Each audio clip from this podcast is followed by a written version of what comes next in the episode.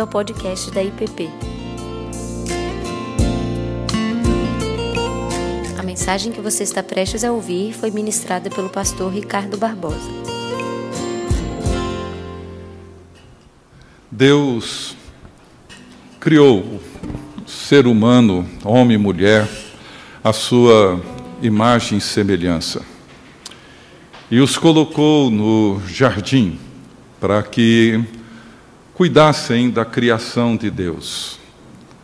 No relato de Gênesis 1 e 2, nós encontramos ali que tudo funcionava e acontecia numa perfeita harmonia. Havia harmonia entre o homem e a mulher que Deus havia criado.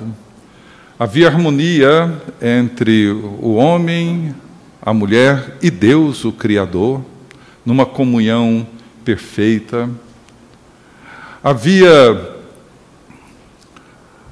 harmonia no relacionamento do Criador com a sua criatura e com toda a criação. Tudo funcionava de forma harmoniosa, perfeita, da maneira como Deus olhou e disse: tudo é muito bom, tudo é extraordinariamente perfeito e maravilhoso. Então, veio o pecado veio a queda. Aquele momento em que o ser humano decidiu que poderia viver sem Deus, que poderia ser ele mesmo, seu próprio Deus, que acreditou que seria mais sábio do que Deus, saberia tanto quanto Deus. Então, quando ele tomou essa decisão, imediatamente toda essa harmonia se perde. Tudo continua funcionando, o ser humano continua existindo, homem e mulher continuam existindo, mas já, já não era mais como foi antes. A desordem, a desarmonia surge e avança como uma epidemia onde eles acusam um ao outro, eles matam, e o sofrimento, a dor avança numa rapidez imensa, destruindo, desfazendo, comprometendo a beleza e a perfeição de tudo aquilo que Deus havia criado. Mas o que a Bíblia nos mostra é que Deus, ele não desiste da sua obra. Ele não desiste da sua criação, ele não desiste da criatura criada à sua imagem e semelhança, e ele promete que viria um dia aquele que esmagaria a cabeça da serpente e que restauraria a ordem da criação e depois de uma longa história que nós encontramos na Bíblia, uma história onde Deus chama para si um povo, uma história onde Deus faz aliança com esse povo, promete ser o Deus desse povo, e esse povo muitas e muitas vezes se rebela contra Deus, vira as costas para Deus, seguem outros deuses, mas Deus não desiste do povo com o qual ele fez uma aliança aliança, mantém a sua fidelidade e ele procura sempre encontrar os meios, através dos seus profetas, trazendo esse povo de volta ao arrependimento e muitas vezes através de muito sofrimento e de muita dor, como sempre o pecado produz e provoca. Mas chega o clímax da história, chega o momento na história onde Deus, então, de uma vez por todas, de uma forma definitiva, ele intervém na história humana e de uma maneira gloriosa, poderosa, ele entra nessa história para libertar o ser humano, para trazer de volta a ordem através da redenção, da libertação e inaugurar um reino um reino no qual Jesus Cristo é o Senhor e uma nova criação. Como nós vimos no domingo passado, Jesus ele inicia o seu ministério público após o seu batismo no Jordão e a tentação que ele passou naqueles dias no deserto. Ele inicia o seu ministério anunciando e proclamando as boas novas do Evangelho, chamando homens e mulheres ao arrependimento. Arrependei-vos o reino está próximo, o reino de Deus está muito próximo. Essa é a pregação de Jesus e ele começa a pregar, segundo Mateus 4, ele começa a pregar exatamente onde o profeta Isaías descreve no capítulo 9 do povo que vivia angustiado, a terra que estava aflita, diz Isaías, não continuará mais a obscuridade. Deus, nos primeiros tempos, tornou desprezível a terra de Zebulon e a terra de Naphtali, mas nos últimos tornará glorioso o caminho do mar, além do Jordão, Galiléia dos gentios. E ele diz assim, o profeta: O povo que andava em trevas viu grande luz, e aos que viviam na região da sombra da morte, resplandeceu-lhes a luz. É exatamente usando essa mesma afirmação que Jesus inicia o seu ministério, para que se cumprisse o que havia sido dito pelo profeta Isaías terra de Zebulon, terra de Naphtali, caminho do mar, além do Jordão, Galiléia dos gentios, o povo que jazia em trevas viu grande luz e aos que viviam na região da sombra da morte resplandeceu-lhes a luz e Jesus então começou a pregar dizendo: Arrependei-vos, porque o reino de Deus, o reino dos céus está próximo, muito próximo.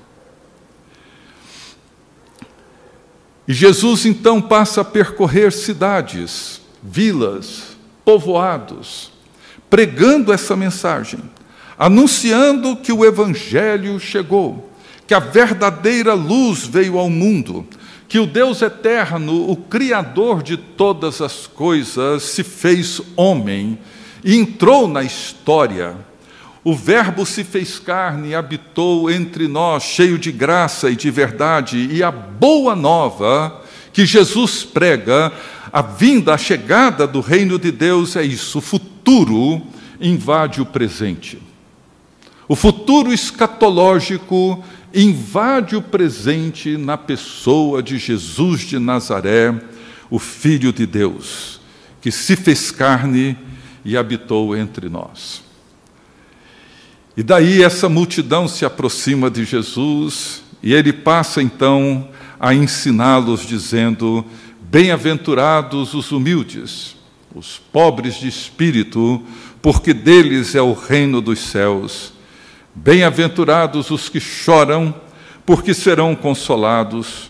Bem-aventurados os mansos, porque herdarão a terra. Bem-aventurados os que têm fome e sede de justiça, porque serão fartos. Bem-aventurados os misericordiosos, porque alcançarão misericórdia.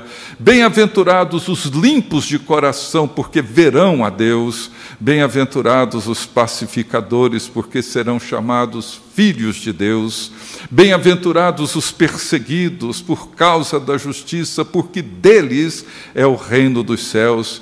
Bem-aventurados sois quando por minha causa vos injuriarem, vos perseguirem e mentindo disserem todo mal contra vós, regozijai-vos e exultai, porque é grande o vosso galardão nos céus, pois assim perseguiram aos profetas que viveram antes de vós. Na primeira bem-aventurança que chamamos de porta de entrada para o reino dos céus, Vimos que em várias passagens da Bíblia, essas palavras pobre, rico, nem sempre elas dizem respeito a uma condição econômica simplesmente, mas são usadas como um indicativo para descrever o efeito ou a condição dessas pessoas, sejam elas pobres, sejam elas ricas. Na versão de Lucas das Bem-aventuranças, no capítulo 6, ele faz um contrapeso, um contraponto das bem-aventuranças com os ais, que nos ajudam a entender melhor o ponto onde Jesus realmente quer chegar. Ele diz: Bem-aventurados os pobres, porque deles é o reino dos céus. Mas logo depois ele diz: Ai de vós os ricos, porque tendes a vossa consolação. Não é simplesmente uma questão meramente econômica. É a natureza, a origem, a razão do consolo, daquilo que traz segurança, paz, esperança para a nossa alma. O pobre, por outro lado, ele é descrito como aquele que nada tem, que é destituído de tudo e que depende absolutamente da bondade, da graça de Deus para sobreviver. Nós descrevemos no domingo passado pobre usando a imagem de Paulo no capítulo 7 de Romanos, ou do publicano e do fariseu que sobem ao templo para orar, no capítulo 18 de Lucas, que batem no peito dizendo: Miserável homem que eu sou, se propício a mim, pecador, ó Deus. Como o publicano orava, ou seja, eram pessoas que possuíam recursos, possuíam bens, mas em algum momento eles tiveram essa percepção, essa compreensão, esse discernimento da sua mais absoluta e brutal pobreza. Tem misericórdia de mim, tem piedade de mim.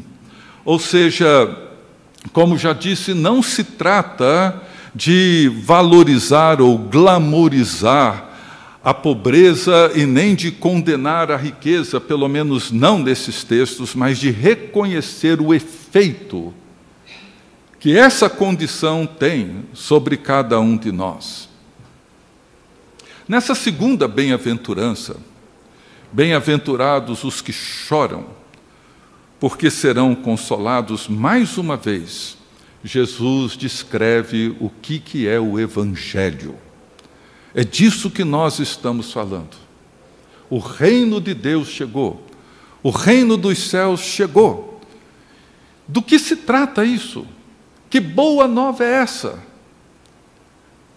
E Jesus, ao invés de dar uma explicação sobre a natureza da reconciliação, do perdão, da salvação, etc., ele vai muito além disso ele descreve a natureza da boa notícia, da boa nova, do evangelho que chegou, do reino que está presente, e a porta de entrada para esse reino é a primeira bem-aventurança. E ele segue, dizendo que os que choram são aqueles que serão consolados. E mais uma vez, Jesus não está se referindo aqui a uma pessoa que derrama alguma lágrima fortuita, alguém que chora assistindo Chaves ou qualquer coisa dessa natureza. Não se trata de um choro assim. Não se trata de qualquer choro. Os que choram como os pobres são considerados bem-aventurados em virtude do efeito que a pobreza ou o choro revelam. E essa palavra choro poderia ser traduzida aqui como pesar, como tristeza. É o choro que envolve essa consciência que produz em nós esse essa sensação ou esse sentimento de profundo pesar e de profunda tristeza, de luto, por algo de grande valor. Não é o choro de um narcisista, não é o choro de uma pessoa que se vê vitimizada e que chora talvez de ódio ou de ciúme ou de inveja, mas é uma resposta emocional a uma perda dolorosa, não apenas a uma perda pessoal de alguém querido, de uma pessoa que ama, mas a perda de uma esperança, a perda de significado, a perda de sentido, onde de repente nada parece fazer qualquer sentido para a vida, é o choro que somente um consolo de fora de nós, um consolo que o dinheiro, que o status, que os bens, que as conquistas jamais iriam produzir. E mais uma vez, olhando para Lucas, ele falando dos ais, ele diz sobre essa bem-aventurança: ai de vós que agora rides, porque a vez de lamentar e de chorar. Por que que Jesus descreve isso? O que que ele está de fato querendo nos comunicar com essa bem-aventurança e por que essa bem-aventurança descreve a natureza do reino de Deus e do evangelho de Jesus Cristo.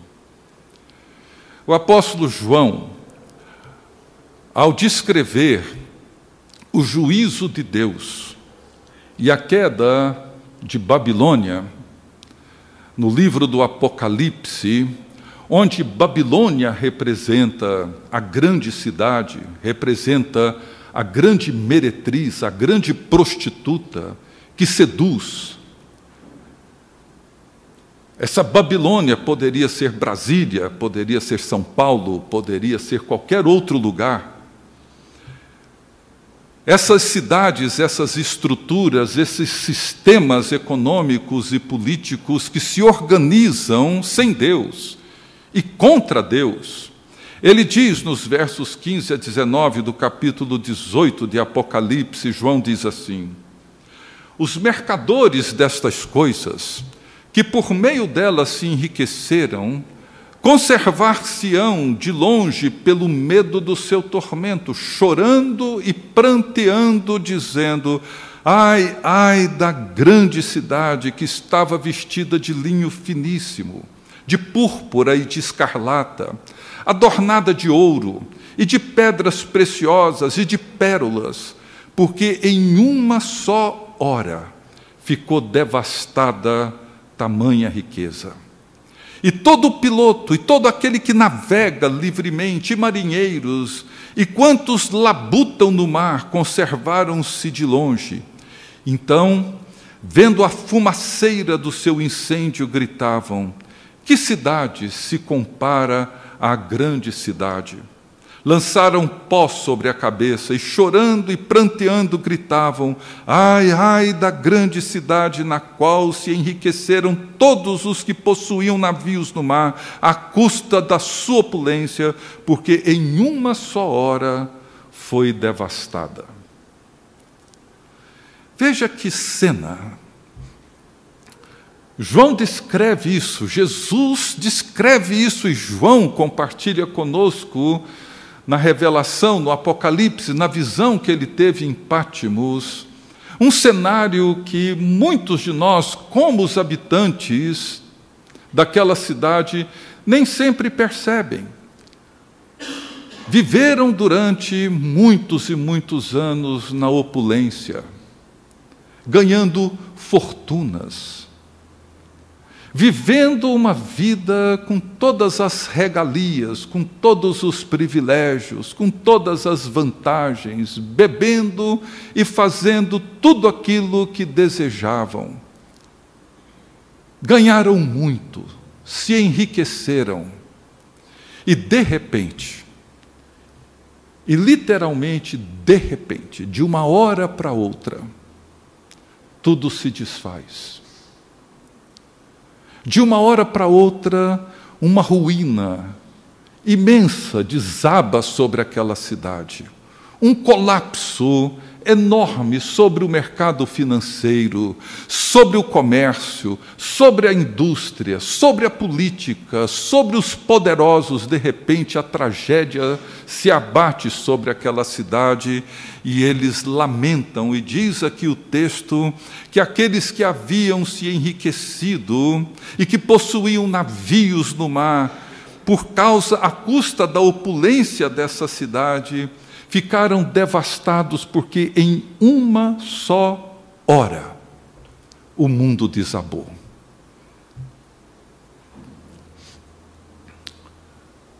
E nós, infelizmente, não nos preparamos para isso. Imaginamos que isso nunca acontecerá conosco. Eu já compartilhei isso aqui no passado. Mas eu me lembro direitinho o lugar, a hora em que eu caminhava com Tiago para buscar uma pizza quando recebemos o telefonema dizendo é câncer. E naquele momento onde eu já havia vivido isso com tanta gente, já havia ouvido essa notícia para tantas pessoas, mas para mim, no fundo, no fundo, isso jamais aconteceria com a minha família. Aconteceu.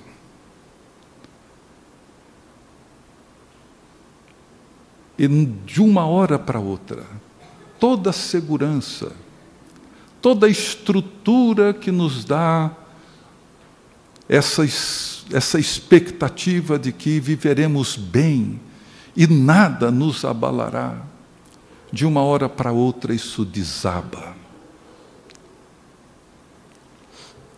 Todos aqueles que ganharam dinheiro, todos aqueles que se divertiram, todos aqueles que viveram de festas em festas e compraram tudo que o dinheiro podia comprar e tudo que essa grande meretriz poderia oferecer, se viram, de uma hora para outra, lamentando e chorando a sua miséria. E eu quero refletir sobre essa bem-aventurança com duas perguntas, como fiz na semana passada. Quem são os que choram? Esses da visão do Apocalipse chorarão, inevitavelmente eles chorarão. Por mais que resistam, por mais que não queiram, chorarão. Mas quem são os bem-aventurados de que Jesus está aqui falando. Como nós vimos, e eu já repeti hoje e no domingo passado, Jesus inicia o seu ministério chamando o povo ao arrependimento. Arrependei-vos, o reino chegou. E ele anuncia o reino e chama o povo ao arrependimento numa região onde a morte pairava como uma sombra, onde a angústia, a dor, o sofrimento, o choro eram intensos diante das dificuldades que viviam. Um povo aflito, que vivia nas trevas, que perambulavam onde a morte pairava como uma sombra. Jesus veio para esse mundo. Ele veio para um mundo quebrado, para um mundo ferido, para um mundo corrompido pelo pecado. Ele veio para um mundo imerso em densas trevas. No prólogo do Evangelho de João, ele reconhece que essa luz veio e veio para os seus, mas os seus não o receberam. É isso que acontece. É isso que acontece com os moradores da Babilônia. É isso que acontece muitas vezes comigo, com você. Mas para o mundo que Jesus veio, para o um mundo onde ele proclama o Evangelho, esse mundo ferido, esse mundo quebrado, esse mundo marcado pelo pecado, o mundo que geme, que se angustia, é para esse mundo que Jesus veio. Então, os que choram, os que choram, são aqueles que não se iludem com a grande Babilônia e com a sua opulência. Jesus chorou sobre Jerusalém. Ele chorou. Na porta da entrada da grande cidade, ele chora. Ele chora porque ele veio para aquele povo, Mas aquele povo não o reconheceu. Aquele povo não soube aproveitar a visitação de Deus. Não souberam entender que ali estava diante deles a melhor e a maior oportunidade que teriam em toda a sua vida. E Jesus viu que por causa da indiferença, por causa da apatia, pelo fato de Jerusalém não reconhecê-lo, viriam dias de grande sofrimento sobre aquele povo, dias de grande choro e de muita dor, como de fato vieram, num futuro não muito distante. O apóstolo João, na visão do Apocalipse, mais uma vez, no capítulo 5, ele vê um livro, um livro escrito por dentro e por fora, selado com sete selos. Nós sabemos que esse livro, esse rolo, eram os editos imperiais, onde o imperador, através do seu porta-voz, anunciava os decretos, os planos do seu governo. Era um livro que continha esses decretos, continha aquilo que poderia trazer esperança para um povo. E ele viu também um anjo forte que proclamava em alta voz: Quem é digno de abrir o livro e de lhe desatar os selos? O livro da história, o livro que conta como que Deus está agindo, como que Deus irá conduzir e levar essa história até o seu fim. Esse livro escrito por dentro e por fora, esse livro que contém o propósito de Deus. João olha à sua volta e ele não encontra ninguém, ninguém digno de abrir o livro. Ele não encontra nenhum empresário, nenhum político, nenhum imperador, nenhum governante. Ele não encontra ninguém, não há ninguém, não existe uma única criatura sequer em toda a face da terra que poderia e que teria condições de abrir aquele livro, desatar os seus selos e anunciar o que, que Deus está fazendo. E diz o texto que ele chorava muito. E João chora a angústia da humanidade, ele chora o choro de todos nós, porque ninguém, nenhuma autoridade poderia abrir esse livro e ele então chora, chora muito. Chora o meu choro, o seu choro, de uma humanidade angustiada. É desse choro que Jesus está falando que são bem-aventurados. São aqueles que percebem, são aqueles que entendem, são aqueles que não se iludem com a força, a violência, o poder do pecado e de todos os principados e potestades que atuam no mundo no qual nós vivemos. É o choro daqueles que percebem, que reconhecem essa dor. Em outras palavras, é como se Jesus dissesse: Bem-aventurado aqueles que não se iludem, bem-aventurados aqueles que não vivem na opulência da grande Babilônia, mas aqueles que reconhecem que o juízo de Deus é iminente, reconhecem que o propósito de Deus será realizado, reconhecem que Deus é um Deus de misericórdia, mas é um Deus de justiça e de juízo. E bem-aventurados são aqueles que sabem que com Deus não se brinca. Porque, gente, é muito fácil nós nos iludirmos. É muito fácil. Vivemos numa cidade que nos ilude o tempo todo. E temos à nossa disposição uma imensa indústria de entretenimento. Fugimos da realidade. A realidade é dolorosa. A realidade machuca. Não gostamos dela. nos afastamos dela. Não queremos ser incomodados com a dor. E muitos fogem através dos vícios, outros através das trivialidades. Enquanto eu estava preparando, pensando nessa bem-aventurança, eu me lembrei de um encontro que tivemos há vários anos atrás, um encontro de pastores. E o Dr. James Houston, que quase todos vocês conhecem, estava aqui e ele foi falar nesse encontro.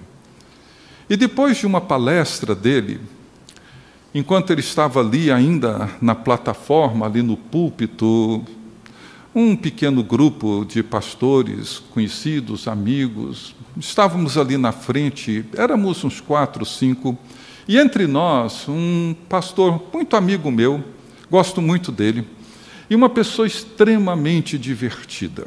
Ele sempre tem uma piada boa para contar, ele sempre tira alguma coisa cômica, engraçada dos eventos, dos acontecimentos, e ele estava ali falando e contando e rindo, e todo mundo rindo com ele. Dr. Houston se aproximou, entrou na nossa roda, obviamente não entendeu nenhuma piada, não sabia por que, que a gente estava rindo tanto, mas assim, num dado momento, ele vira para esse meu amigo, esse pastor, e diz assim: Por que, que você ri tanto? O que, que você está escondendo? Qual é a ferida, a dor que você esconde? Esse meu amigo mudou o semblante dele de uma hora para outra. E do riso, as lágrimas começaram a correr. Ele me chamou, chamou o Dr. Houston para um canto, e ali ele foi compartilhar o sofrimento que ele e a família estavam enfrentando em virtude da enfermidade de um filho. E ele disse: Eu não suporto mais essa dor, eu já fiz tudo o que eu poderia fazer pelo meu filho e eu não aguento mais.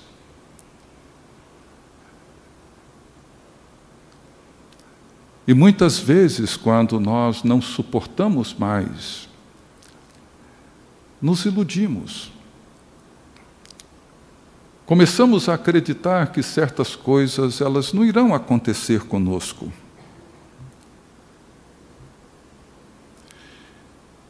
E muitas vezes o riso é apenas uma forma mascarada de esconder a nossa dor. Então, nessa bem-aventurança, Jesus está dizendo que o Evangelho, o reino dos céus, o reino de Deus, é para essas pessoas para essas pessoas que não se iludem, que podem até trabalhar e podem até ganhar um bom salário, podem até prosperar muito mais do que imaginaram um dia na vida. Podem. Podem usufruir do seu ganho para suas viagens, ou para comer alguma coisa que lhe agrada. Mas a bem-aventurança é para aqueles que não se deixam iludir com isso. Aqueles que mantêm o contato com a realidade que o pecado produz na vida, na alma humana, produz na cidade, produz na família, produz em todos nós. Tiago, na sua carta, ele faz uma dura exortação. E a exortação dele é dirigida a um povo e a pessoas, como eu, talvez como você, não sei.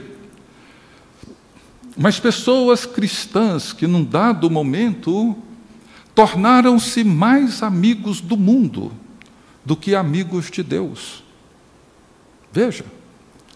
Pessoas que têm seus hábitos religiosos preservados, não os perdem, mas vão se tornando mais amigos do mundo do que amigos de Deus e vão perdendo a sensibilidade ao arrependimento.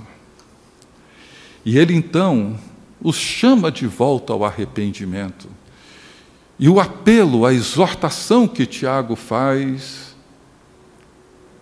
é a seguinte: ele diz: afligi-vos, lamentai e chorai.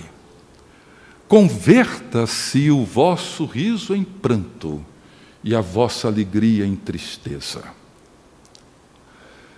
No mundo onde a gente ouve esse evangelho barato, onde ouvimos essas pregações de autoajuda que se espalham aí pelas redes sociais aos montes.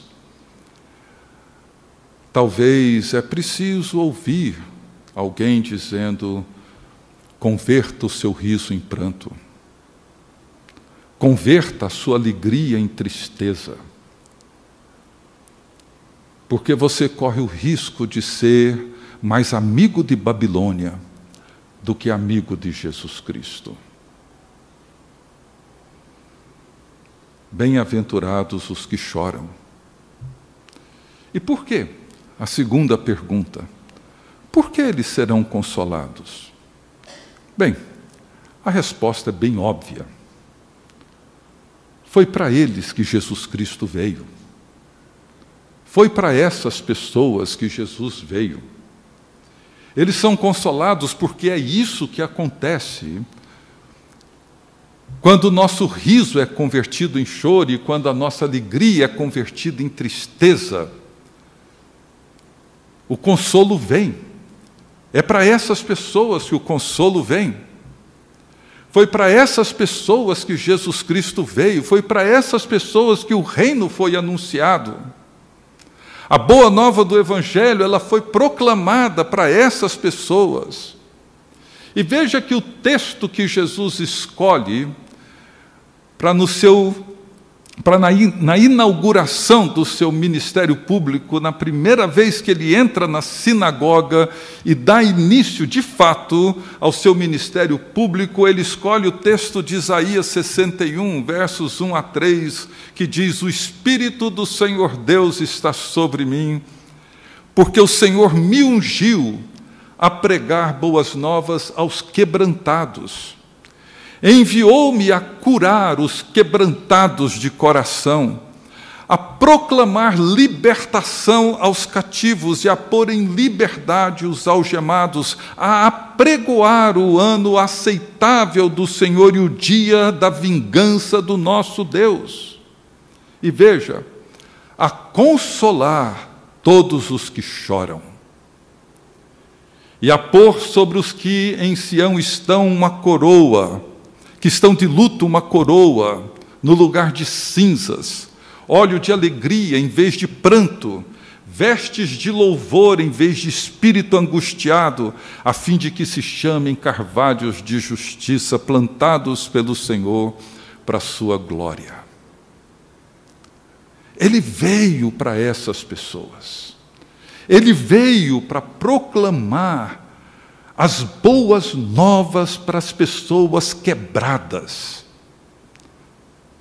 para as pessoas que entendem que, por mais que estejam aparentemente bem, financeiramente bem, fisicamente bem, por mais que estejam cercadas de tudo aquilo que muita gente deseja e busca, essas pessoas sabem que alguma coisa muito profunda, muito séria, falta.